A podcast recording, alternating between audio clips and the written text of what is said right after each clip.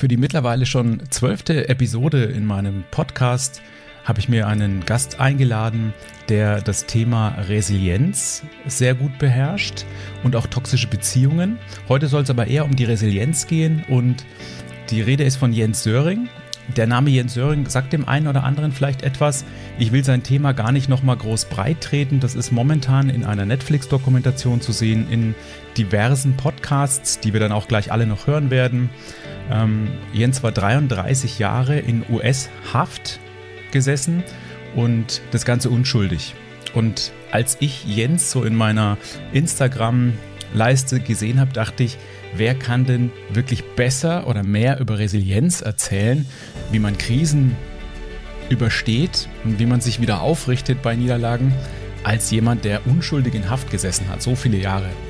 Und ich kann sagen, es war ein ganz tolles Interview. Wir haben es schon geführt und ich hoffe, das Ganze macht euch genauso viel Spaß, wie mir es Spaß gemacht hat.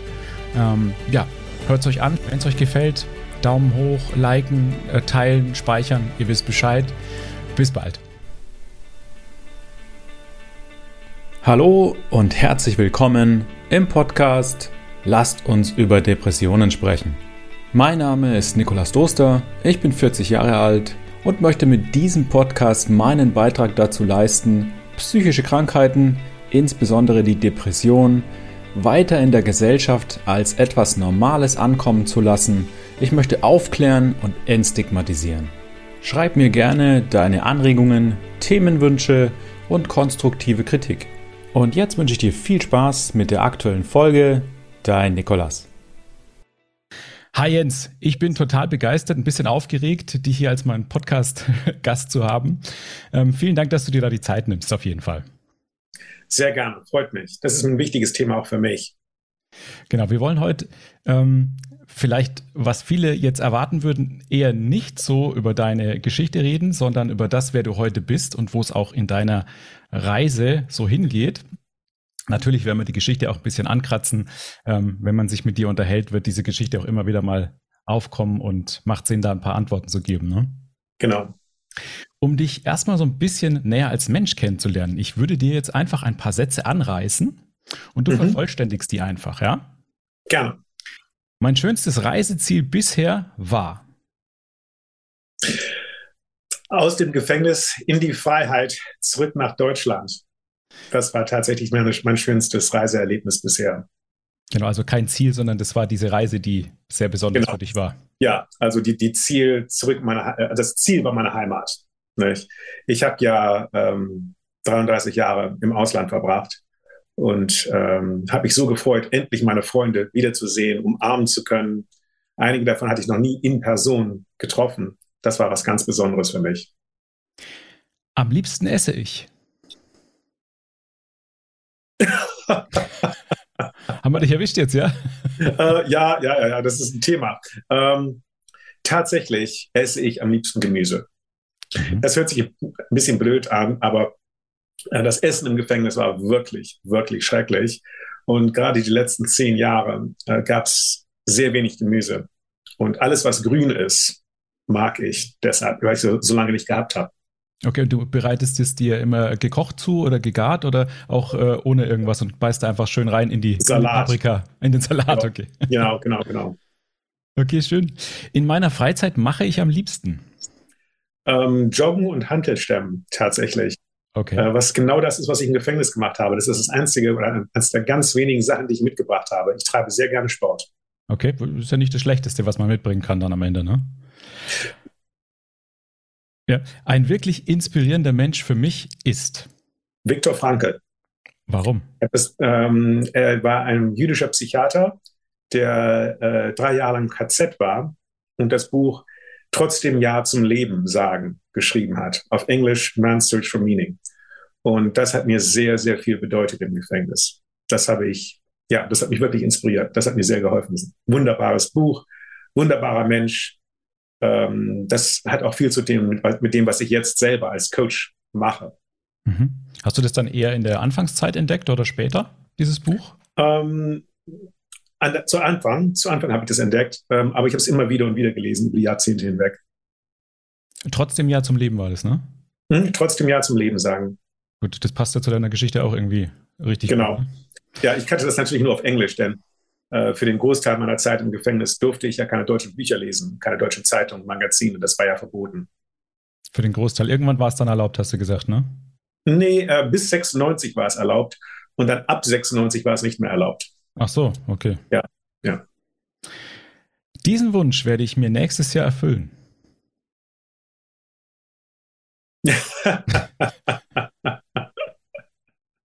ich werde mir tatsächlich nächstes Jahr einen sehr, sehr großen Wunsch erfüllen, mhm. aber den möchte ich hier nicht preisgeben. Okay. Ähm, das ist, äh, ich bin leider gezwungenermaßen ein, eine Person des öffentlichen Lebens und nächstes Jahr wird ein sehr großer Wunsch für mich in Erfüllung gehen, aber ähm, darüber möchte ich hier nicht sprechen. Kein Problem, da wollen wir Verständnis haben. Dankeschön. Letzte Frage. Wenn ich unendlich Geld zur Verfügung hätte, würde ich? Ähm, mich um die vielen Justizopfer in den Vereinigten Staaten kümmern. Tatsächlich. Ähm, es gibt mehr als 100.000 unschuldige Menschen im Gefängnis in den Vereinigten Staaten. Ähm, das sind, dazu gibt es Studien des US-Bundesjustizministeriums und ich kenne eine ganze Reihe von Häftlingen, die unschuldig sind. Ähm, ähm, ja, und, und das, es gibt eine NGO, die nennt sich Innocence Project. Ähm, die machen auch gute Arbeit, aber natürlich sind die viel zu klein, die, ähm, um so viele Fälle zu bearbeiten. Und äh, wenn ich unendlich viel Geld hätte, das wäre etwas, was mir wirklich wichtig wäre. Ja. Heißt es auch, dass man, um diesen Menschen zu helfen, auch wirklich einfach viel Geld erstmal braucht? Ähm, die Probleme mit dem Justizsystem in den Vereinigten Staaten sind so groß. Um die grundlegend zu ändern, ja, müsste man wirklich eine breit gefächerte Kampagne äh, fahren, um Ermittlungsmethoden ähm, zu modernisieren, äh, das Justizsystem wahrscheinlich vollkommen umzubauen, äh, die Bevölkerung dafür zu sensibilisieren, dass das nötig ist, ähm, diesen 100.000 Menschen Haftentschädigung zu zahlen, denn das ist ja ein ganz wichtiger Grund, warum dieses Problem nicht begangen wird oder an, behandelt wird in den Vereinigten Staaten, wenn man 100.000 Menschen im Gefängnis hat, die unschuldig sind und jeder davon, sagen wir mal, durchschnittlich 500.000 Dollar bekommen würde, ja, da sind wir, glaube ich, bei 50 Milliarden. Das macht kein Politiker, ja, wäre aber nötig. Ich hätte einen Anspruch gehabt auf 1,4 Millionen Dollar Haftentschädigung, wenn man mich unschuldig erklärt hätte. Meiner Meinung nach ist das auch ein, mit ein Grund, warum ich keine Unschuldserklärung bekommen habe. Ist einfach zu teuer. Und es ist aber so. Es gibt diese 100.000 Menschen im Gefängnis, die unschuldig sind. Und die haben eine Haftentschädigung verdient. Genau wie ich eine verdient hätte, aber nicht bekommen habe. Und ähm, ja, mit unendlich viel Geld könnte man da schon mal anfangen. Ähm, ja, aber da, man, bräuchte wirklich unendlich viel Geld. Ich, da muss ich noch eine Frage stellen. Denkst du also, wenn man ungefähr diese 50 Milliarden oder 100 Milliarden zur Verfügung stellen würde, aus irgendeinem Topf raus, ja, der Jens-Söring-Topf ja. zum Beispiel, ähm, mhm. dass dann viele einfach schon freikommen würden? Ähm, also, man hat zwei Millionen Häftlinge in den Vereinigten Staaten. Ähm, fünf Prozent davon sind unschuldig. Da gibt mindestens fünf Prozent. Dazu gibt es wiederholte Untersuchungen. Ja. Problem ist, wie findet man diese 100.000 unschuldige Häftlinge in den zwei Millionen? Verstanden. Muss man sich vorstellen, pro Fall müsste man drei Ermittler haben. Ja, dann sind wir bei 300.000 Ermittlern. Ja, Wo sollen die alle herkommen? Okay. Wie will man die bezahlen? Wie lange dauert das? Dann ist das Problem, dass ähm, bei vielen Fällen es nicht möglich ist, den absoluten Unschuldsbeweis zu bringen. Äh, in meinem Fall bin ich sehr, sehr nah herangekommen mit den DNA-Testergebnissen. Trotzdem werden die gerade in Deutschland, tatsächlich nicht in den Vereinigten Staaten, aber in Deutschland werden diese DNA-Testergebnisse äh, angezweifelt. Mhm. Ähm, ich weiß nicht, warum das ist so in Deutschland. In den USA werden sie tatsächlich akzeptiert. Ähm, ja, und das würde dann in jedem dieser Fälle passieren.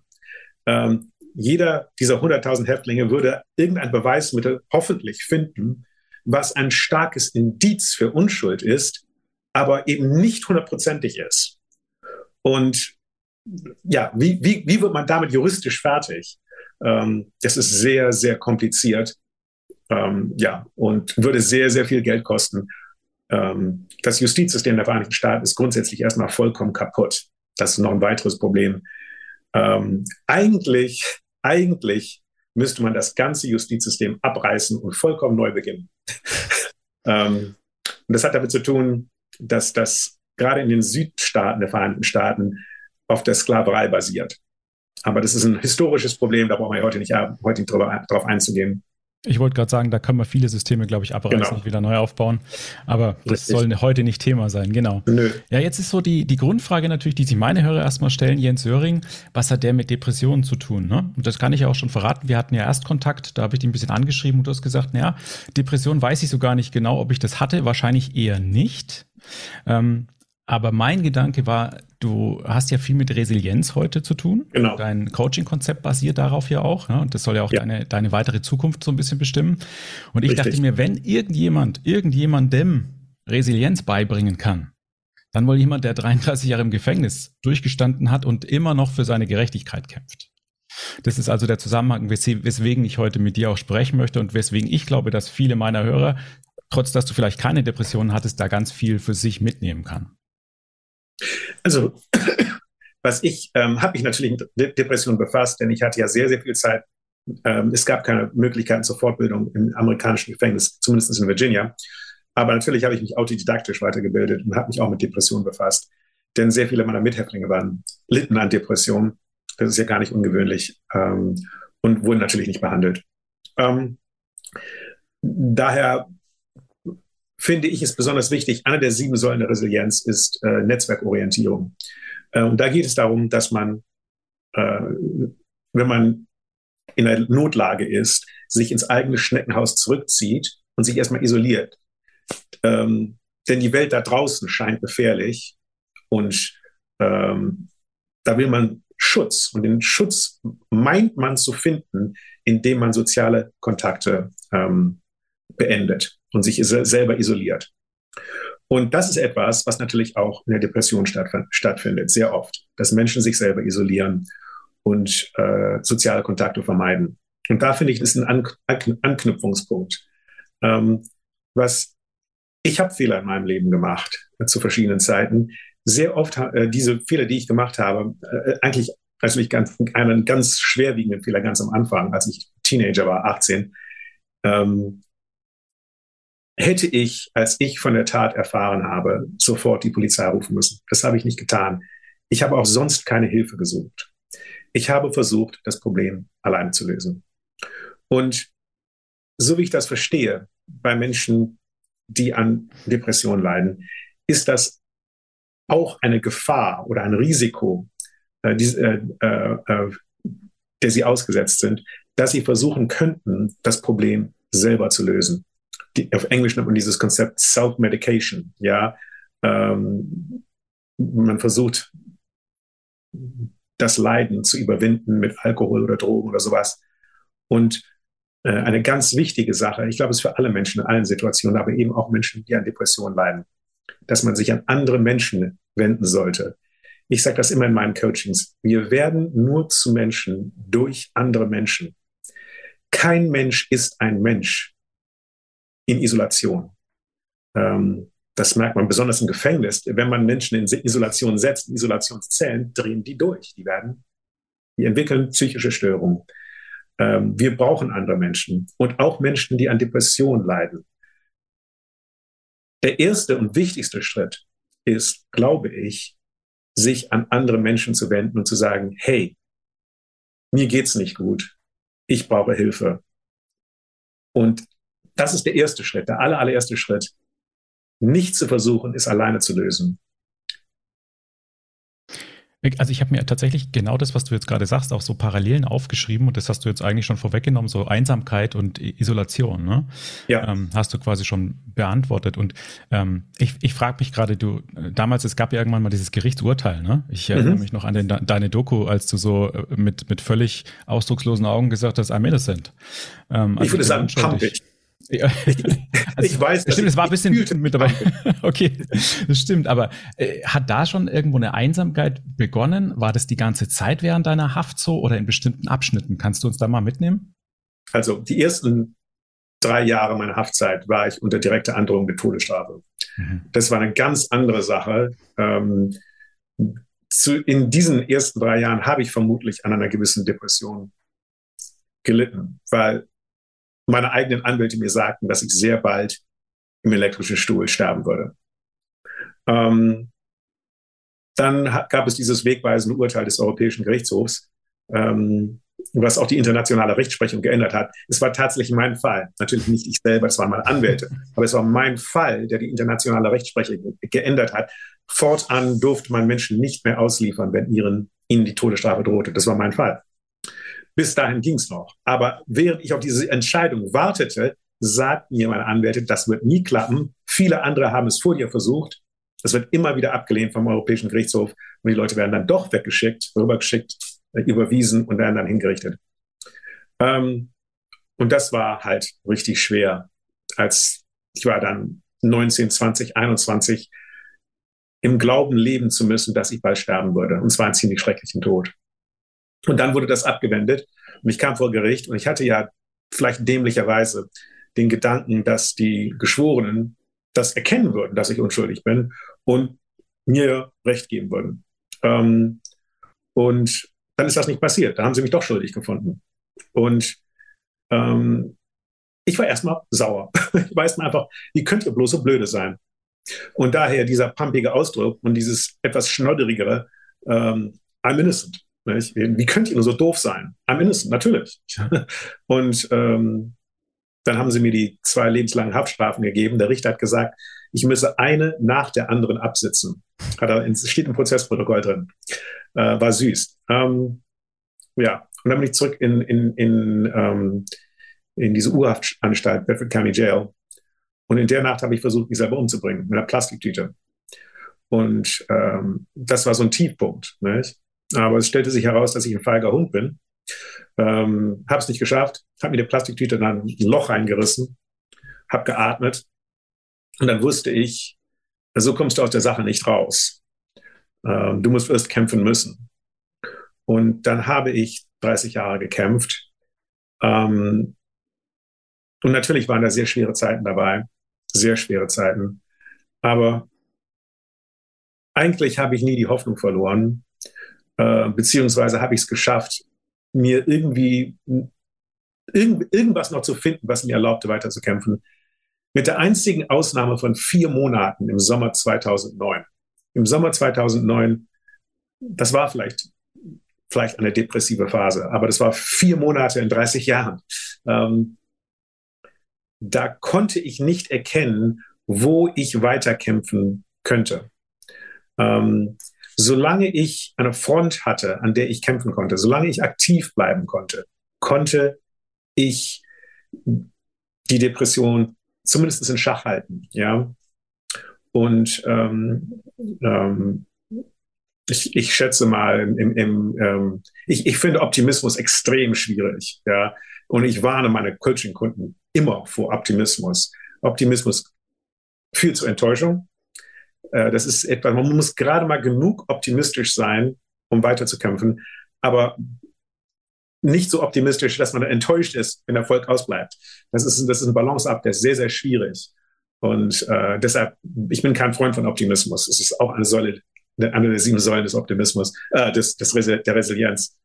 Ähm, ähm, Lösungsorientierung. Das ist das, worauf ich hier hinaus will solange man eine Lösung sich vorstellen kann und daran arbeiten kann, ja, auch wenn die Chancen sehr gering sind, ähm, dann kann man aktiv bleiben. Und ich glaube, das ist richtig wichtig, denn das stärkt dieses Gefühl der Selbstwirksamkeit.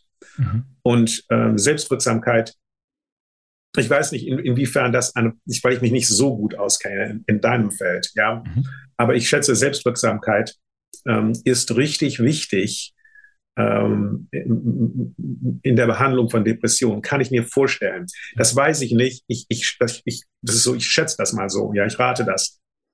Ähm, ähm, ja, man muss das Gefühl haben, ich habe noch die Möglichkeit, mein Leben zu verändern. Und wenn man diesen Glauben verliert, dass man sein Leben verändern kann, ja, dann ist es richtig schwierig. Ähm, ja, und das, das hatte ich immer. außer in diesen vier Monaten im Sommer 2009. 2009 waren es ja, glaube ich, dann schon 23 Jahre, oder? Wenn ich das richtig gerechnet habe. Ja, richtig, genau. 2019 bist du freigekommen, ne? Mhm. Ähm, ja, also erstmal zum Glück bist du da ein Feigling gewesen, ne? Sonst hätten wir heute jetzt kein Interview führen können. Das ist eine schwierige Frage. Damit hadere ich. okay. Ähm, ja. Es war auch nicht ganz ernst gemeint, muss ich sagen. Also natürlich ist es gut, dass du äh, da erhalten geblieben bist. Äh, für dich, ich weiß nicht, ähm, was, was war denn dann danach los? Weil du sagst, es ist eine schwierige äh, Frage. Ähm, ich habe extrem viel gelitten in meinem Leben. Okay. Und ähm, natürlich habe ich jetzt schöne Erlebnisse, aber gerade in diesen Tagen, und wir nehmen das hier auf im November 2023, gerade in diesen Tagen ähm, erlebe ich auch sehr schwere Tage. Und es ist nicht so, als ob mein Leben in der Freiheit äh, nur aus Jubel, Trubel, Heiterkeit besteht. Ähm, teilweise werde ich gerade jetzt in diesen Tagen Angriffen ausgesetzt, die ich als extrem unfair empfinde. Ähm, und trotzdem muss ich weitermachen. Und ähm, selbst wenn alles perfekt wäre, diese 33 Jahre Gefängnis waren so schrecklich, die waren so schlimm.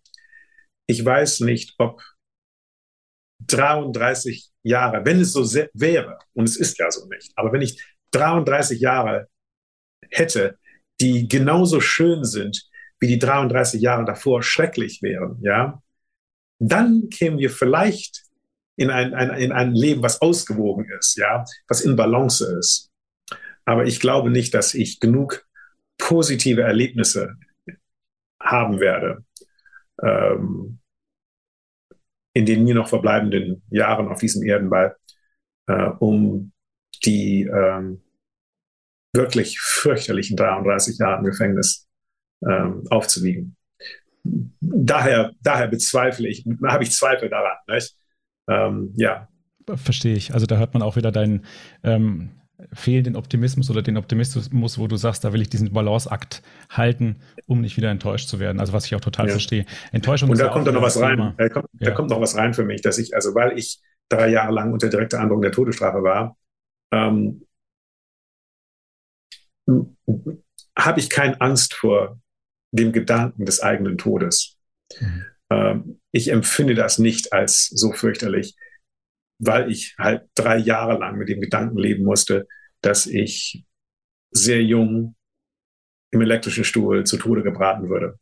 Das ist also, ich bin da ein bisschen anders, denke ich, als andere Menschen. Ich bin da ein bisschen komisch. Das kann ich absolut, ist ja unvorstellbar auch für ja. Menschen, die das nicht erlebt haben. Und das haben ja die allerwenigsten erlebt.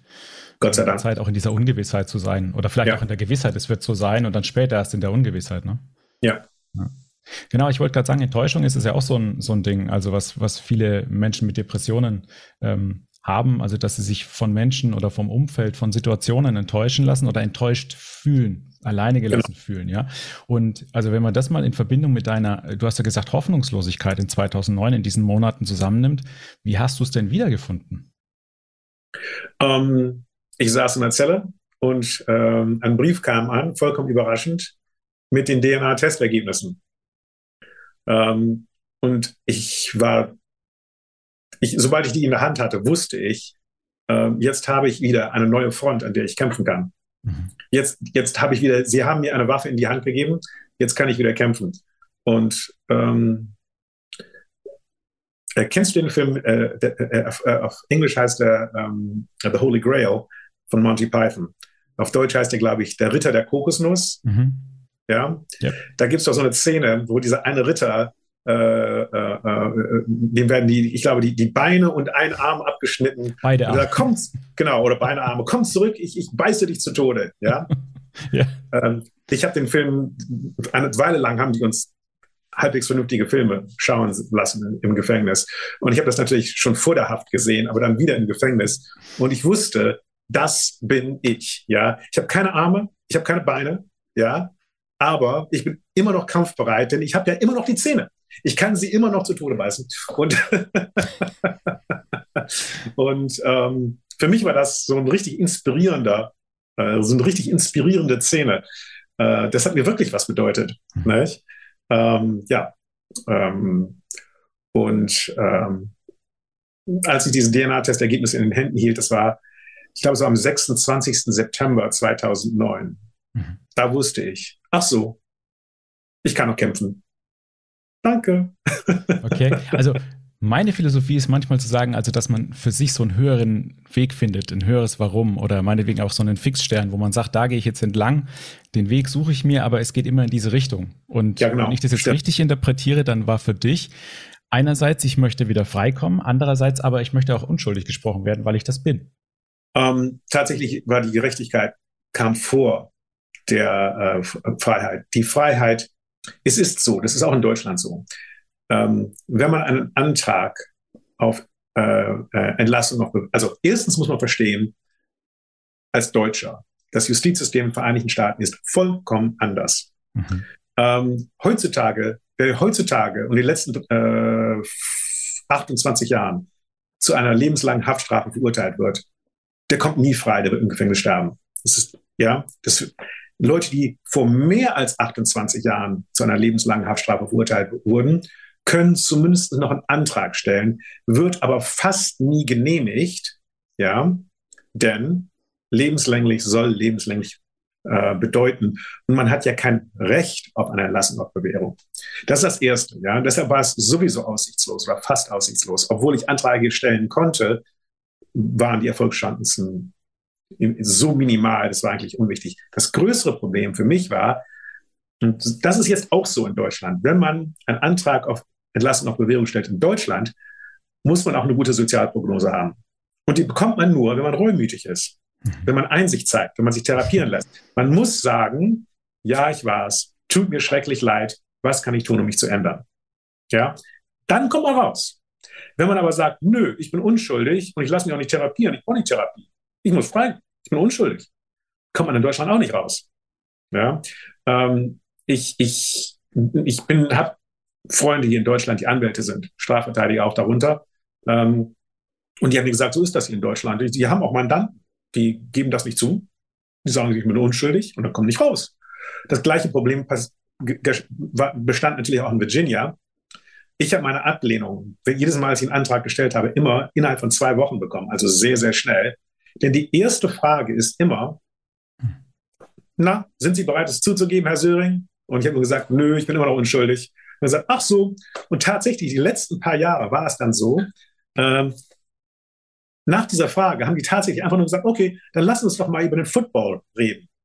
Ja, es gab keine richtige Anhörung, in anderen Worten. Ja, ähm, es kam immer der gleiche Typ ins Gefängnis und wir kannten uns schon seit 10, 15 Jahren und ähm, das war immer seine erste Frage. Die erste Frage war, haben Sie irgendeinen Regelverstoß begangen, Herr Söring, oder sind Sie immer noch astrein, lupenreine Akte? Und haben gesagt, ja, immer noch lupenreine Akte, immer noch kein Regelverstoß. Und sind Sie immer noch unschuldig, Herr Söring? Ja, bin ich immer noch unschuldig. Ja, dann lassen wir uns den Fußball reden. So liefen die letzten paar Anhörungen, ne, weil es so aussichtslos war. Deshalb konnte ich nur freikommen, so dachte ich, indem ich meine Unschuld beweise.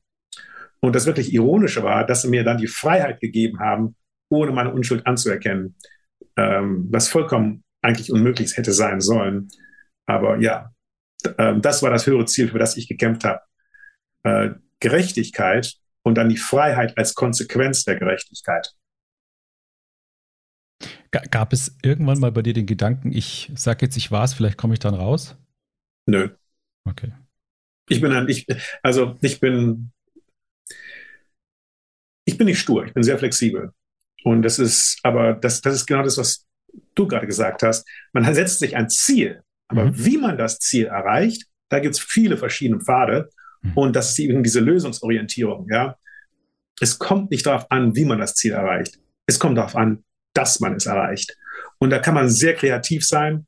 Und das macht ein bisschen Spaß. Ja. Okay. Ähm, für mich, mir hat es Spaß gemacht, nicht? dass man also sich nicht, ja, dass man immer wieder neue äh, Lö Lösungsansätze findet. Und ähm, aber das, das Wichtigste ist natürlich, genau wie du es gerade gesagt hast, man muss ein Ziel haben. Und das ist ja das, was Viktor Frankl in seinem Buch da auch gesagt hat, wir trotzdem Ja zum Leben sagen. Ähm, es gibt im Grunde genommen drei Ziele. Im KZ für ihn gab es drei Ziele. Eine Person, er wollte unbedingt seine Frau wiedersehen. Mhm. Ein Werk, bei seiner Verhaftung hatten ihm die Nazis ein Buch weggenommen mhm. und er wollte es unbedingt wiederschreiben. Er erinnerte sich natürlich daran, was er geschrieben hatte. Er wollte es unbedingt nochmal wiederschreiben. Es war ein Manuskript, es war noch nicht veröffentlicht.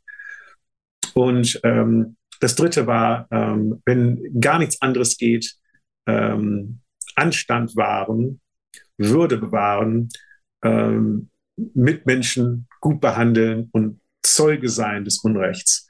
Und äh, das sind die drei Wege, die er, die drei Ziele, die er äh, gefunden hat für sich selber und für seine Mithäftlinge im Gefängnis. Bei ihm geht es darum, diesen Gedanken der Logotherapie, Logos, Sinn, ist für ihn ganz, ganz wichtig. Ähm, die Therapiemethode, die er entwickelt hat nach seiner Entlassung aus dem KZ als, Psychiater, äh, ähm, basierte darauf, dass man einen Sinn finden muss, äh, für den es sich lohnt zu leben. Und das kommt dann wieder zurück auf das, was du gesagt hast, mit dem Ziel. Nicht? Äh, in der Persönlichkeitsentwicklungsbranche, in der ich so ein bisschen unterwegs bin, dieses kenne dein Warum. Nicht? Das ist der gleiche Ansatz wie das Ansatz wie das Logos von Viktor Frankl. Okay, hattest also du Anstand wahren war für dich ja dann auch sowieso so ein gegebener Prozess. Hattest du ein Werk oder war das quasi deine Freilassung, an der du gearbeitet hast? Nö, ich habe sechs Bücher veröffentlicht. Ich habe sechs Bücher veröffentlicht im Gefängnis ah, okay. und 50 ah, okay. Artikel. Sechs Bücher und 50 Artikel.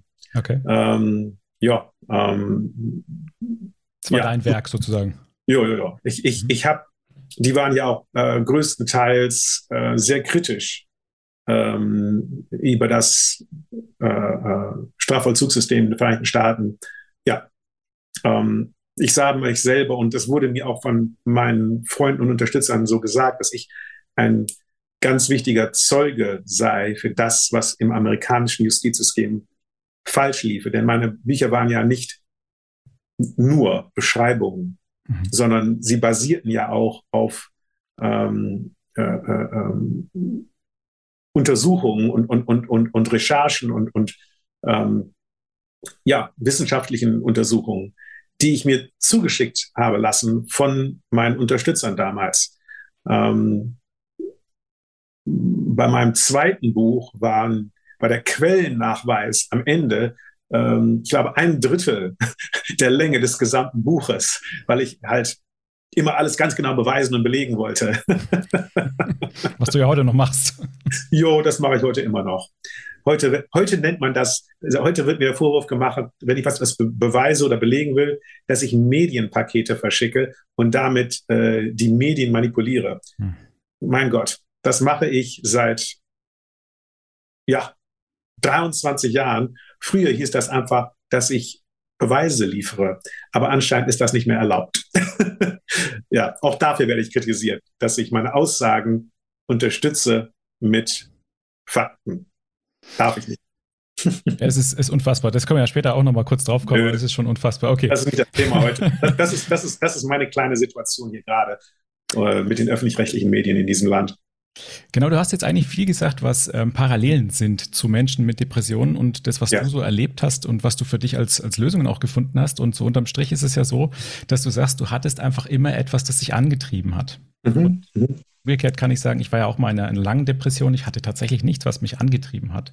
Und heute, wenn ich äh, Coaching-Klienten habe, also Leute in äh, akuter Depression, darf ich ja nicht heilen als Coach. Das ähm, müssen andere Fachleute machen. Mhm. Aber Menschen, die zu mir kommen und sagen, ich brauche Hilfe, dann versuche ich tatsächlich mit denen diesen Fixstern, dieses große Warum wieder zu finden. Was treibt mich denn im Leben an? Welche Veränderungen muss ich in meinem Leben vornehmen, um wieder etwas zu finden, das mich dann antreibt? Und bei dir war die Veränderung und dieses große Warum ja auch ich möchte aus diesem Gefängnis raus. Ja, nö, ich, ich möchte meine Unschuld beweisen. Okay, aber das wäre äh, ein Ziel gewesen, das damit einherkommt. Ja. Okay, für dich war die Gerechtigkeit, hast du ja gesagt, wichtiger noch. Ne? Für dich ist das ein Punkt gewesen, genau. der dir für, für dich, war das auch für dein Ansehen oder für dich selbst? Wie ist das bei dir? Wie funktionierst du da? Für was ist dir das so wichtig? Ich verstehe warum, ich aber ich möchte die Hörer mitnehmen. Ja, ja, nö, nö, nö. Aber ich meine, wenn, ähm,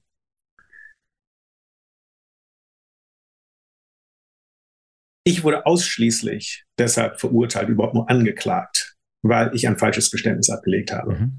Ich habe die Polizei belogen. Ich habe gesagt, ich war's. Und ich habe das mhm. getan, um meine Freundin von der Hinrichtung zu schützen. Ähm, bei meinem Prozess hat der zweite Chefermittler in diesem Fall gesagt, sie hatten tatsächlich nicht einmal genug Beweise, um ähm, mich zur Fahndung auszuschreiben. Ja, nichts. die hatten nichts, hm. bis ich dieses Geständnis, dieses falsche Geständnis abgelegt habe.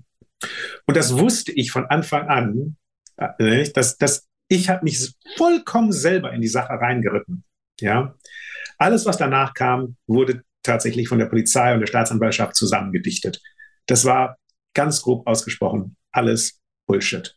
Ja, ähm, und es ist wirklich nicht viel, denn es gibt ja kein einziges forensisches Beweismittel, was mein Geständnis bestätigen würde. Ähm, und weil alles, alles, was mir passiert ist, auf meiner Lüge, auf diesem falschen Geständnis basiert, ähm, muss ich dafür die Verantwortung tragen. Einerseits. Andererseits wurmt es mich natürlich auch schrecklich, ja, dass ich mir das alles selber eingebrockt habe. Und gerade deshalb kann ich es nicht gehen lassen. ja, mhm. ähm, gerade deshalb kann ich es nicht gehen lassen. Ähm, ich in, und das, das mache ich, weil es die Wahrheit ist, ja, ähm, und weil die Wahrheit anerkannt werden sollte. Ähm, warum soll ich mit einer Lüge leben? Warum? Warum soll ich einfach, wenn Leute mich Mörder nennen, Kopf nicken und sagen, ja, ja, schon gut, nehme ich hin? Warum soll ich das machen? wenn ich so gebaut wäre, wenn ich so gestrickt wäre, dann hätte ich die Einstellung schon vor Jahrzehnten haben können. Und ich kannte tatsächlich ein paar Leute im Gefängnis, die mir privat gesagt haben, weißt du was, du behauptest immer, du bist unschuldig. Ich bin das tatsächlich auch, aber ich sage das niemandem. Und die haben mir auch gesagt, ich gehe zum Bewährungsausschuss, ja, und ich sage denen einfach, ich war es und dass es mir schrecklich leid tut, denn ich will raus. Und ich nehme lieber die kleine Chance, rauszukommen, als reumütiger Täter, als auf der Wahrheit zu be bestehen, so wie du, Jens, es tust, und mir die letzte kleine Chance damit auch noch zu verbauen. So bin ich. Verstanden. Führt mich, führt mich auch wieder zur nächsten Frage. Äh, viele Menschen in Depressionen fangen an, selbst wütend auf sich zu, zu werden, weil sie vielleicht irgendwas nicht mehr können, weil irgendwas nicht mehr geht, weil die anderen Menschen einen so oder so sehen oder weil sie einfach nicht mehr rauskommen aus sich und sagen, was ist los? Mhm. Ne? Gab es sowas wie Selbstwut, Selbsthass bei dir auch ja. zu einem Zeitpunkt? Okay. Extrem, extrem. 15 Jahre lang habe ich sehr unter Selbsthass gelitten. Die ersten 15 Jahre. Ähm, eben aus diesem Gedanken, dass es alles meine Schuld war, dass ich mir das alles selbst eingebrockt hatte. Ja. Ähm, das wurde immer schlimmer und schlimmer bis 2001. Und was mich dann da rausgebracht hat, ist Meditation. Es wurde so schlimm, dass ich einfach gar nicht mehr weiter konnte. Und dann habe ich angefangen zu meditieren in einem christlichen Gerüst, also äh, Framework. Ähm, aber Meditation ist immer das Gleiche, egal welche Glaubensrichtung oder Philosophie man folgt. Medita die tatsächliche Aktivität ist die gleiche. Und das habe ich dann neuneinhalb Jahre gemacht, größtenteils zwei Stunden am Tag. Ähm, aber ja, ähm, ich hatte wirklich tiefen Selbsthass die ersten 15 Jahre. Und vielleicht, ich, ich weiß, es gibt ja eine Verbindung zwischen Depression und Hass, Selbsthass mhm. ähm, ähm, oder Wut. Ähm, wahrscheinlich wahrscheinlich war das in dieser Weise dann doch irgendwie aktiv in mir. Ja. Ähm, nur hat sich das nicht so manifestiert. Bei mir war der, der Wutaspekt, der Selbsthassaspekt einfach sehr viel größer als der Depressionsaspekt. Aber da gibt es definitiv schon eine Verbindung. Und ich habe das erst angefangen in den Griff zu bekommen, als ich angefangen habe zu meditieren. Das war so 2000. Mhm. Im Jahr 2000 nach. Ja, ja bitteschön. Dann, dann können wir das quasi so als die zwei großen Dinge bei dir vielleicht auch sehen. Ne? Also einmal Meditation, zu der du ja. gefunden hast, und irgendwann auch, oder die ganze Zeit dieses Ziel, das du verfolgt genau. hast für dich. Und, und dass ich immer mit Plan immer andere Menschen gesucht habe. Ja, mir war ganz von Anfang an klar, ein ganz großer Teil meiner Fehler hier haben damit zu tun, dass ich mich nicht an andere Menschen gewandt habe. Und da nahm ich mir vor, unbedingt immer mich an andere Menschen zu wenden und nichts so im Alleingang mehr zu machen. Denn das war, das, das endete für mich sehr, sehr böse. Also finde ich drei sehr, sehr gute Tipps. Ne? Mhm. An ja. Menschen wenden, Meditation und ein höheres Warum oder Ziel suchen. Das ist tatsächlich, genau. kann das schon viele Puzzleteile so richten, dass man aus zumindest den gröbsten ähm, Zuständen wieder herauskommen kann. Ne? Jo, das finde ich, das stimmt. Dann, ich würde jetzt gerne mal mit dir so ins, ins, ins Heute gehen. Also jetzt mhm. haben wir so die Vergangenheit. Was hat dich da so ähm, berührt? Was, ist da, was war da so los mit dir? Und ähm, du hast ja jetzt, also bist freigekommen, du bist nach Deutschland mhm. gekommen und dann ja. war ja erstmal dieses öffentliche Interesse an dir. Mhm. War dir das zu viel? War das okay? Was, wie, wie bist du hierher gekommen? Um, ähm, es gab großes Interesse, aber es die ersten anderthalb Jahre habe ich ja nur zwei Interviews gemacht. Einmal im Spiegel und einmal bei Markus Lanz. Genau, das habe ich gesehen, ja. Genau. Und sonst habe ich gar nichts gemacht. Anderthalb Jahre lang. Ich habe einmal ein Buch geschrieben. Mhm. Und das wurde dann veröffentlicht nach anderthalb Jahren im Herbst 2021 im September. Und da war ich so etwa sechs Wochen lang in ganz vielen Talkshows. Und das haben die Leute in Erinnerung, aber das war tatsächlich nur sechs Wochen. und vielleicht ein bisschen länger, vielleicht waren es acht Wochen. Aber dann waren die Sache auch wieder durch. Okay. Und ähm, äh, seitdem, seit den letzten zwei Jahren, bin ich tatsächlich relativ wenig in den äh, Medien gewesen. Ähm, genau. Ähm, jetzt natürlich mit der Netflix-Serie, die eine riesengroße Enttäuschung für mich ist. Ähm, da hatte ich mir erhofft, dass die meine Geschichte wahrheitlich erzählen würden. Das haben sie nicht getan. Die Netflix-Serie hat ganz, ganz viel weggelassen und gerade am Ende, ganz am Ende, in den letzten sieben Minuten, wirklich viel Quatsch erzählt. Einfach nachweislich unwahre Sachen in die Welt gesetzt. Ähm, ja, aber das ist, ja, das, das bedauere ich. Aber die Tatsache ist, ähm, zwischen der Veröffentlichung meines Buches im Herbst 2021 und jetzt war ich nicht viel in den Medien. Wirklich nicht. Das ist, das ist, ich weiß, das wird behauptet. ähm, und Leute mögen das so in der Erinnerung haben, wegen dieser sehr intensiven Medienpräsenz sechs bis acht Wochen lang im Herbst 2021. Aber tatsächlich habe hab ich kaum stattgefunden, wie es so schön heißt in der Branche, äh, die letzten zwei Jahre. Okay, dann möchte ich gleich auch wieder die Verbindung ziehen zu den Depressionen. Aber vorher möchte ich sagen, also falls jetzt jemand sagt, ne, der kann ja viel erzählen, du hast auf deiner Homepage ja auch ganz viele Dokumente und Originalbeweise, wo du ja. wirklich sagen kannst, ja. das, was in der Netflix-Serie behauptet wird, an diesen Stellen ist nicht wahr. Genau. Und ich habe dann noch sehr viele YouTube-Videos auf meinem Kanal, wo in den Programmbeschreibungen die ganzen Gutachten verlinkt sind. Man muss mir nicht glauben. Ich weiß, dass meine Glaubwürdigkeit in Frage gestellt wird, ist auch verständlich. Deshalb ist es mir wichtig, genau wie meinen Büchern vor 23 Jahren und ja, als ich angefangen habe, Bücher zu schreiben, ich liefere die Be Beweise immer mit und in den Programmbeschreibungen meiner YouTube-Videos kann man das alles nachlesen in den Originalgutachten. Ja, genau. Das ist also nicht nur meine Behauptung. Genau, ich finde es auch wichtig, ob man dir jetzt glaubt oder nicht, das darf jeder für sich selbst entscheiden. Aber sich Natürlich. das alles wirklich anschauen sollte man vorher, bevor man sich ein, ein Bild davon wirklich macht oder eine, eine Entscheidung trifft. Ja. Und dann wollte ich dazu kommen, du hast ähm, mir, glaube ich, auch erzählt oder auch in der, in der Serie, äh, in einem Podcast nachher, dass du 18 Stunden lang, ähm, ich wollte schon sagen, verhört wurdest, ein Interview gemacht hast mit den Machern von dieser Netflix-Serie, also ja. von der aktuellen, von der aktuellen Dokumentation. Es gab ja früher auch schon andere. Und davon haben die aber nicht wirklich das genommen, was dir geholfen hätte oft. Ähm, das, das muss ja auch nicht so sein, ja. Mhm.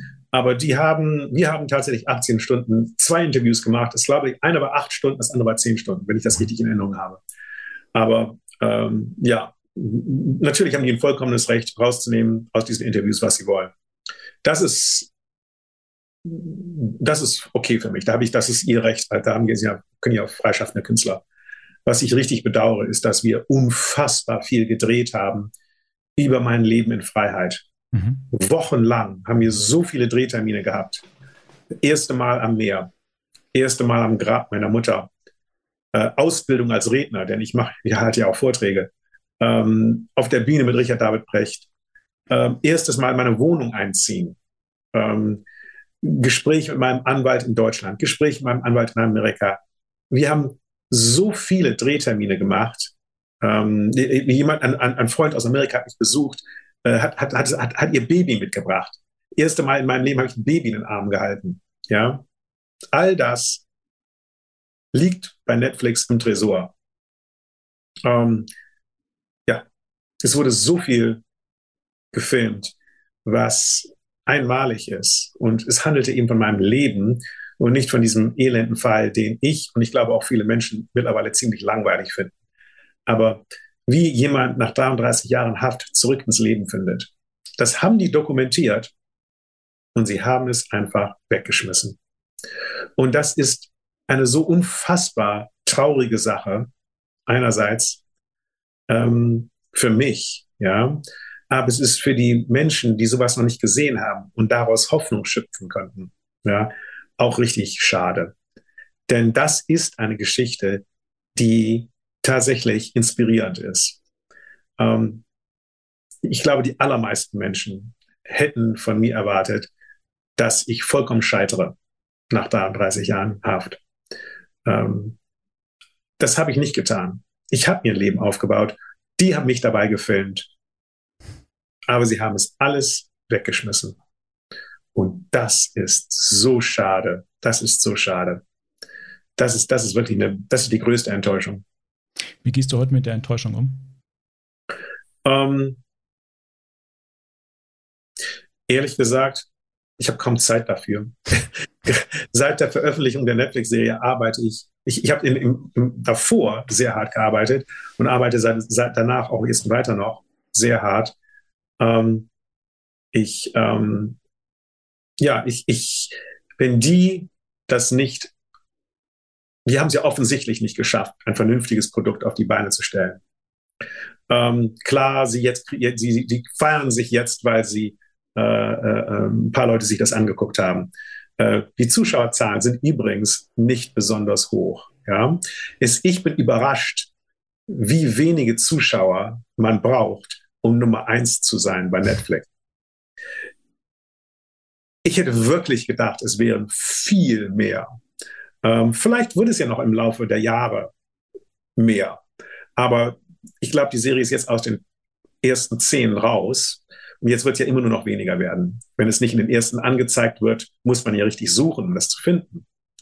Ähm, ja, ähm, es ist branchenintern ich hätte gesagt, es wären viel mehr Zuschauer, als es tatsächlich sind. Ähm, gut. Ähm, ich, deshalb produziere ich jetzt meinen eigenen Content. Ich habe ähm, ähm, einen Podcast, einen True Crime Podcast über meine Mithäftlinge. Sympathy with the Devil, True Crime von einem Insider. Ich habe heute die dritte Folge gelauncht ähm, über einen Zellenmitbewohner von mir. Es war ein Pastor, ähm, der hatte eine außereheliche Beziehung mit seiner Sekretärin, die auch die beste Freundin seiner Frau war. Und die hatten ein betrunkenes Sexspiel in der Kirche, währenddessen er sie dann erschossen hat. und das ist eine tragische Geschichte natürlich, aber auch so skurril. Natürlich muss man die in so einen True Crime Podcast aufnehmen, besonders weil ich ein Jahr mit dem verbracht habe. Ähm, ja, sowas mache ich. Ich habe ein Hörbuch gemacht über diese toxische Beziehung mit meiner Freundin. Das heißt Toxische Leidenschaft, die wahre Liebesgeschichte von Jens Söring und Elizabeth Hasten. Da sind Briefe drin. In der Netflix-Serie werden ja viele Briefe vorgelesen. Es gibt noch sehr viel mehr Briefe, ähm, auch richtig wilde Sexbriefe. Und die lese ich alle vor in diesem Hörbuch. Ähm, ja, sowas mache ich. Ich mache noch einen weiteren Podcast mit Dominik Simmen hier in Norddeutschland. Das ist ein, wir schnacken über verschiedene Sachen. Der ist ein richtig cleverer junger Mann, und sehr sympathisch. Mit dem rede ich über Neuanfänge und Liebe und Musik und solche Sachen. Ja, ich produziere meine eigenen Sachen und das, was mir jetzt wichtig ist, ähm, nachdem ich alles gesagt habe, was ich zu sagen habe zu der Netflix-Serie und zu dem Fall, dass ich jetzt damit aufhöre und das mal für sich stehen lasse. Ich habe sehr viel produziert. Wer wissen will, was ich über den Fall denke, der hat jetzt genug Material von mir. Und dass ich mich jetzt wieder auf das konzentriere, was mir wirklich wichtig ist. Und das ist das Coaching. Denn ich habe 33 Jahre verloren. Ähm, und das kann man sehen als schrecklichen Verlust. Und es wird auch immer ein Verlust bleiben. Aber was ich gerade in meinem Coaching versuche zu tun, ist dieser, dieser schrecklichen Zeit etwas Positives abzugewinnen, was ich an andere Menschen weiterreichen kann. Und wenn mir das gelingt, dann ist es halt nicht nur ein Verlust, sondern eben auch etwas Positives. Und es gewinnt einen gewissen Wert für andere Menschen und dadurch gewinnt es dann auch einen gewissen Wert für mich. Und dann ist meine Vergangenheit nicht nur, nur ausschließlich schrecklich, sondern gewinnt auch einen positiven Aspekt, wenn es anderen Menschen hilft. Das, diesen, das klappt aber nur, wenn ich das dann auch tatsächlich durchführe in Coachings, wenn ich tatsächlich Menschen helfen kann. Und das ist mir wichtig. Da, da, da will ich aufbauen. Und ich habe ja schon in, äh, in den letzten anderthalb Jahren sehr viele Coaching-Kunden gehabt und die sind auch sehr glücklich mit meiner Arbeit und ich bin ihnen auch dankbar. Und ähm, davon will ich mehr machen. Da will ich jetzt einen Schwerpunkt meines Lebens setzen. Und ähm, da komme ich wieder darauf zurück. Ähm, wir werden nur durch Menschen, wir werden nur zu Menschen durch andere Menschen. Ähm, ja, ich, ich will aufhören, mich mit dieser schrecklichen Vergangenheit zu befassen, die Menschen fasziniert, das verstehe ich. Und darauf reagiere ich auch. Und ich muss mich ja verteidigen. Aber das soll nicht mein Lebensinhalt sein in Zukunft. Und ähm, ich möchte mich ähm, darauf konzentrieren, anderen Menschen zu helfen. Das ist das, was ich machen will. Das ist nach so langer Zeit Kampf auch absolut verständlich. Aber dann lass uns das auch gerne jetzt abschließen, dieses Thema, und mal in die Zukunft schauen. Du hast gesagt, du hast ja schon Coaching-Klienten begleitet und dein mhm. übergeordnetes Thema ist Resilienz. Mhm. Mhm. Ähm, was ist denn genau Resilienz? Also vielleicht können wir den Begriff nochmal klären und was ist denn dein Coaching-Ansatz dabei? Ähm, Resilienz, da dreht es sich um sieben, tatsächlich ursprünglich beruhte das auf äh, wissenschaftlichen Untersuchungen, was sind die Charaktereigenschaften, die Menschen resilient machen. Ja, und da hat man eben diese sieben Charaktereigenschaften identifiziert. Und dann später entwickelte sich daraus der Gedanke, dass man diese Charaktereigenschaften vielleicht erlernen oder trainieren kann. Und ähm, äh, das ist etwas, was teilweise auch in Frage gestellt wird. Ja, kann man das überhaupt? Oder sind das Charaktereigenschaften, die angeboren sind? Mhm. Ähm, meine Einstellung dazu ist, dass ähm, jeder Mensch tatsächlich diese Charaktereigenschaften in, zu einem gewissen Grad in sich trägt. Das sind jetzt keine besonderen Dinge. Ja. Ähm, und weil sie in jedem Menschen sowieso immanent sind, kann man sie erkennen, das ist der erste Schritt, ja, und dann sie ausbauen. Und ich glaube, das ist besonders effektiv, wenn man das ähm, als Vorbereitung für kommende Krisen macht, so dass man, wenn dann irgendetwas passiert, man mehr oder weniger ein Toolkit zur Hand hat, damit, damit man verstehen kann, äh, was gerade mit einem passiert. Ähm, meine, meine, meine Resilienzmethodik beruht auf diesen sieben klassischen Säulen der Resilienz. Ähm, allerdings sehe ich, ich, ich kann tatsächlich den Unterschied zwischen zwei der Säulen nicht erkennen. Ja? Äh, Verantwortung übernehmen und aus der Opferrolle rauskommen. Für mich ist das das Gleiche. Und ich weiß nicht, warum das zwei verschiedene Säulen sein sollen. Ähm, vielleicht haben die das nur so gemacht, damit sie auf eine schöne Zahl sieben kommen. ähm, ich, keine Ahnung. Ja, ich bin ja. Ja. Ähm, also ich behandle das als eine Säule. Und stattdessen habe ich eine andere siebte Säule. In der Resilienz ist die erste Säule immer Akzeptanz. Man muss die Situation akzeptieren, was nicht immer leicht ist. Denn ähm, gerade wenn es einem schlecht geht, ist man versucht, die Situation zu leugnen. So schlimm ist es doch gar nicht. Das kann doch nicht wahr sein. Solche Gedanken, ja. Ähm, ich habe mich während meiner Haftzeit auch sehr intensiv mit Trauerarbeit auseinandergesetzt. Und interessanterweise ist in der Trauerarbeit Akzeptanz der letzte Schritt. Okay. Und was ich in meinen Coachings mache, ist, ich fange damit an, dass ich meinen Coaches einen Ort, einen, einen Platz biete in den Coachings, ja, wo sie sich erstmal ihre Trauer, ihre Traurigkeit, ihren Schmerz fühlen können. Ja, an einem sicheren Ort mit jemandem, nämlich mir, der auch schreckliche Sachen erlebt hat und im Zweifel wahrscheinlich noch schrecklichere Sachen als das, was Sie gerade durchgehen. Jedes Leid ist immer das Größte für den Betroffenen, ja. Aber ich glaube, es hilft Menschen, wenn sie mir gegenüber sitzen oder auch in einem Online dann über Videocall und das Gefühl haben, der versteht mich, denn der hat ja noch mehr durchgemacht und das gibt den Coaches dann eine gewisse Sicherheit, ja. Ähm, der versteht mich wirklich, denn der hat ja wirklich auch was ganz Schlimmes durchgemacht. So finden wir zueinander und so kann man zusammen erstmal trauern. Und da gibt es ja die verschiedenen Stufen, nicht? Äh, Schock, äh, Leugnen, Wut, Verhandeln, Depression, Akzeptanz. Nicht? Das sind die klassischen Stufen der Trauerarbeit Elizabeth Kübler-Ross, ähm, die übrigens Amerikanerin ist. naja, anders. Ähm, oder Schweizerin oder irgendwie sowas, keine Ahnung, hat aber in Amerika gearbeitet. Mhm. Gut.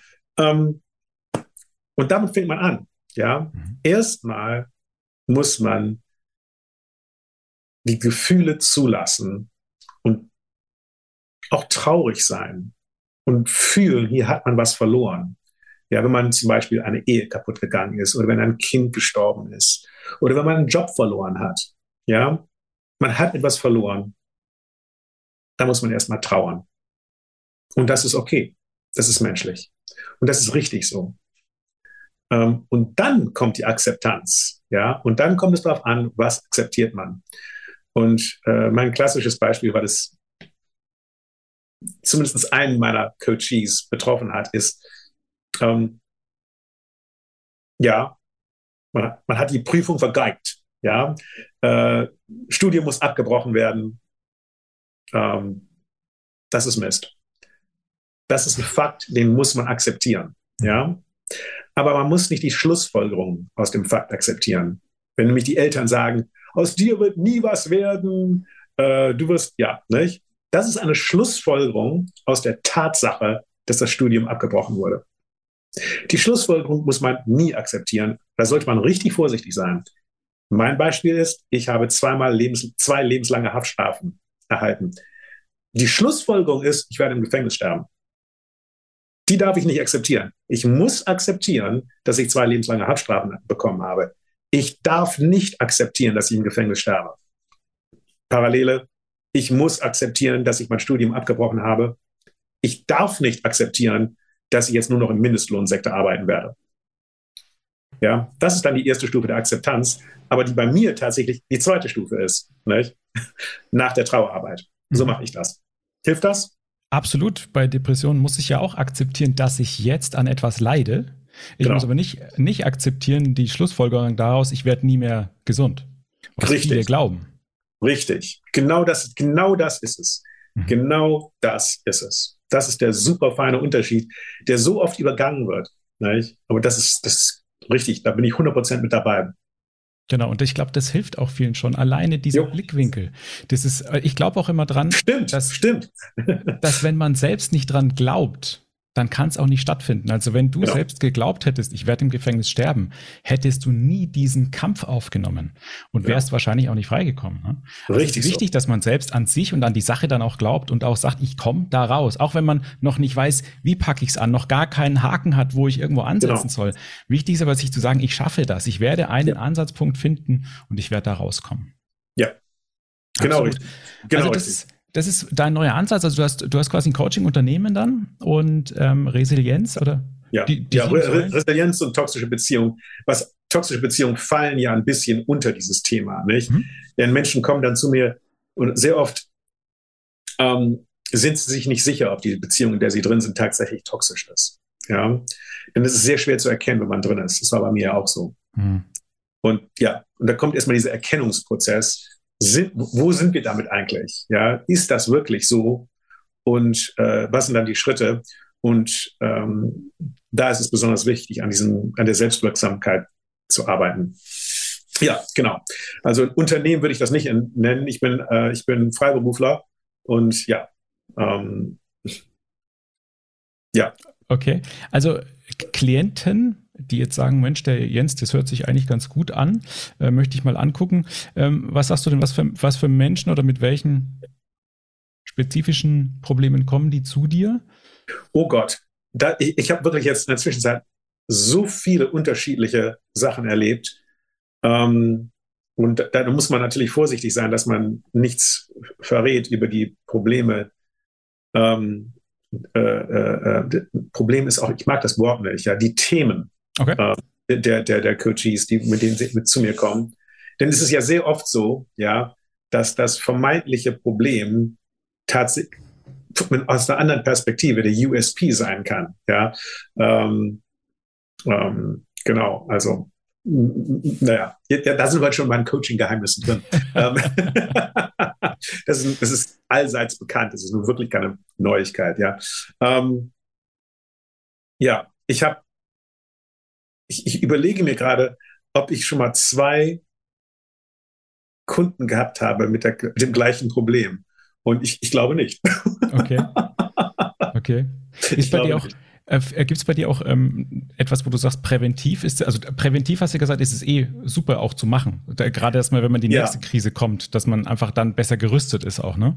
Das ist etwas, was ich machen möchte im nächsten Jahr. Ich möchte das ausbauen, äh, vielleicht in so einer Art Videokurs oder sowas und dann Seminare anbieten für Leute, die sich vorbereiten wollen und die diese Skills, Verzeihung, aber so redet man ja heutzutage in Deutschland, diese Fähigkeiten äh, aufbauen wollen, bevor äh, etwas passiert, damit sie dann vorbereitet sind, äh, wenn es kommen sollte. Das habe ich jetzt noch nicht gemacht. Das ist, das möchte ich nächstes Jahr machen. Mhm. Erstmal muss ich jetzt durch diese Zeit durch, aber äh, das ist der Plan fürs nächste Jahr. Mhm.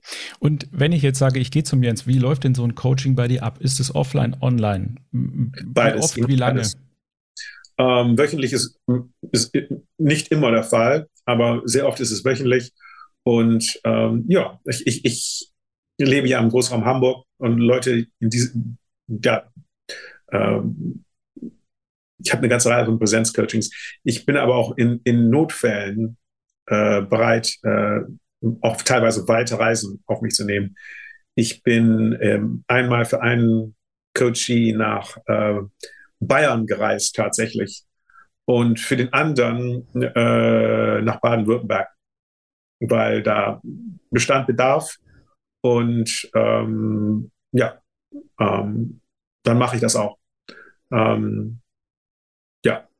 Also auch, auch das, war, das waren Notlagen. Da, da waren Notlagen und, da, und da, da war ein richtiger Bedarf. Jetzt sofort muss was passieren. Und äh, da bin ich los. Ähm, ja. Okay, also du machst es individuell. Jemand, jemand sagt dir, was los ist, und dann sagst du individuell, so und so würde ich bei dir vorgehen genau. und der Coachie oder der Klient entscheidet sich, so machen ja. wir das. Ja. Oder auch nicht. Das ist das, was ich bisher gemacht habe. Wie gesagt, das möchte ich jetzt im, im, im Anfang nächsten Jahres mal gucken, äh, wie ich das irgendwann ausbauen kann, vielleicht in Seminare und sowas. Aber das, das, so weit bin ich noch nicht. Okay, da können wir uns quasi auf etwas freuen von dir. Wenn jetzt jemand sagt, ich möchte den Jens erreichen, wo macht er das denn? Über meine Webseite. Mhm. Wie, wie heißt äh, sie? jens-söring.de. Mhm. Da ja. kann man dich dann quasi anfragen. Genau. Ähm, genau. Und ansonsten genau. findet man dich ja, glaube ich, sowieso überall äh, in den ja. Social Media Kanälen, Instagram, überall. Facebook, YouTube und so weiter. Ja. Gerade ich jetzt bin, momentan. Äh, genau. Wie heißt das? Ich bin wie die Kratzläuse, ich bin überall. Okay. Was, was also, ich noch äh, als Frage hatte zum Schluss ist auch ähm, so, du hast ja viele Bücher geschrieben, ne? Ähm, ja. Und wenn ich jetzt sage, ich möchte mich über deinen Fall richtig gut informieren, welches Buch würdest du von dir da vorschlagen? Ähm, tatsächlich ähm, sind Bücher ja eine, aus, äh, eine altmodische und eine Technologie, die ja heutzutage kaum noch jemand anwendet. Ähm, über den Fall würde ich Menschen raten, sich den Podcast anzuhören. Der Fall Jens Söring, ein deutscher Richter urteilt. Mhm. Der ist am 1. November veröffentlicht worden, gleichen Tag wie die Netflix-Serie. Da befasst sich ein deutscher Richter mit dem Fall im Laufe von elf Folgen. Und er guckt sich jedes Beweismittel gegen mich an und analysiert das aus der Sicht eines deutschen Richters und fällt dann in der letzten Folge sein Urteil. In der vorletzten Folge werde ich von dem Richter verhört, ähm, beziehungsweise stellt er mir schwierige Fragen, äh, die so im Laufe der Jahre sich entwickelt haben, als so die Kernfragen, die mir gestellt werden. Ja, Und äh, er, er analysiert die, äh, die Beweise äh, eben aus einer juristischen Sicht. Und das ist, da, da, da, da befasst man sich halt mit der Schuldfrage ähm, auf einer professionellen Ebene. Ähm, wer auch noch an sowas interessiert ist, äh, der Chef, es gibt in diesem Fall zwei Chefermittler. Der eine hält mich für schuldig ähm, und der andere hält mich für unschuldig. Derjenige, der mich für unschuldig hält, heißt Chuck Reed. Und der hat ähm, gerade einen Bericht veröffentlicht, der ist nur 170 Seiten lang und äh, besteht hauptsächlich aus Tatortfotos, ein Transkript, Prozessprotokoll, Ausschnitten und so weiter. Und der legt den Fall da, so wie er ihn ermittelt hat in dem ersten Jahr.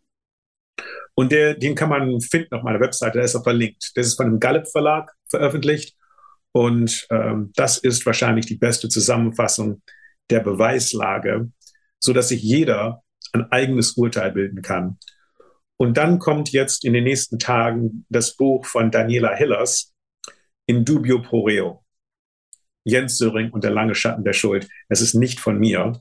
Ähm, das ist äh, von einer Journalistin, die sich jahrelang mit der Terroristengruppe ähm, RAF auseinandergesetzt hat und jetzt sich mit meinem Fall auseinandergesetzt hat. Und äh, ja, das wären so die drei Quellen, zu denen ich Menschen raten würde. Ein deutscher Richter, der amerikanische Chefermittler und eine deutsche Journalistin. Die drei. Genau, du hast mir schon verraten, dass du die aktuelle Netflix-Serie nicht so gerne magst. Ist die, die Dokumentation, die es davor gab, besser? Die, war super, aber die ist vom Markt genommen worden von Netflix. Das ah. macht Netflix immer so, ja. Ah, die kann Netflix, man nicht mehr sehen? Nee, kann man nicht mehr sehen. Da gibt's, möglicherweise kann man eine Raubkopie irgendwo finden, ja. Ähm, die wird aber, die werden, die Raubkopien werden sehr schnell aus dem Netz genommen. Hm. Ähm, man, ich glaube, man kann das noch kaufen als DVD. Mhm. Ja, aber man kann es nicht mehr kaufen äh, per Streaming. Das, das Netflix will die einzige Serie sein. Und da ist eine wirklich gute Serie ersetzt worden durch zweitklassige, ja, oberflächliche äh, Sache. Die, das ist schon, das ist schon enttäuschend. Da, da, ähm, ja, man, die erste Serie war ein Mercedes und die zweite Serie ist, äh, tja, ähm, ich weiß nicht. Fiat Polski. okay. Dann haben wir jetzt die Dimensionen verstanden, auf jeden Fall. Ich hilft mir die erste Dokumentation hieß Das Versprechen? Das Versprechen und außerhalb Deutschlands hieß sie Killing for Love. Mhm. Ähm, genau. Hm, okay. Die habe ich, glaube ich, auf jeden Fall gesehen, ja. Ja. ja. Ich, ist aber schon ein paar Jahre her, dass ich die, ich habe den direkten Vergleich auf jeden Fall nicht, nicht im Kopf, aber ja, ja vielleicht wer die finden kann, der kann die natürlich sich auch nochmal raussuchen oder auf DVD. Genau. Ähm, dann haben wir deine, also deine Bücher äh, empfehlen wir natürlich trotzdem. Da kann man dich ja. auch so als Mensch ein bisschen kennenlernen, wahrscheinlich, oder? Ja. Ähm, das Buch, was jetzt in diesem Zusammenhang hier wahrscheinlich ähm, am relevantesten wäre, wäre das über Meditation. Ähm, erstaunlicherweise, das wurde vom Gütersloher Verlagshaus, das wurde ursprünglich 2003 auf Englisch veröffentlicht, mhm. The Way of the Prisoner. Das mhm. kann man auch noch bekommen. Ähm, aus Gründen, die ich nicht verstehen kann, hat der Gütersloher, das Gütersloher Verlagshaus, hat ja eine deutsche Übersetzung veröffentlicht und äh, hat die aus dem Sortiment gezogen, was schon ziemlich dämlich ist. ähm, erst, oder? Äh, nö, die, die, haben einfach nicht genug Exemplare verkauft. Das ist vor Jahren aus dem Sortiment gezogen worden. Die wurde 2008, 2009, wiederhole schweigend ein Wort. Und das kriegt man jetzt gebraucht äh, auf Amazon für irgendwie 90 Euro. Ähm, ich habe irgendwie noch, habe irgendwie noch 20 Exemplare. Man kann mich anschreiben, ähm, nicht? Ähm, aber ähm, ja, das ist schon ziemlich doof. Ähm, das ist, denn das ist das Buch, was wahrscheinlich ähm, ja für, für Menschen, die mit dem Thema Depression zu tun haben, vielleicht, vielleicht am relevantesten wäre. Ja. Okay, also das verlinke ich natürlich auf jeden Fall.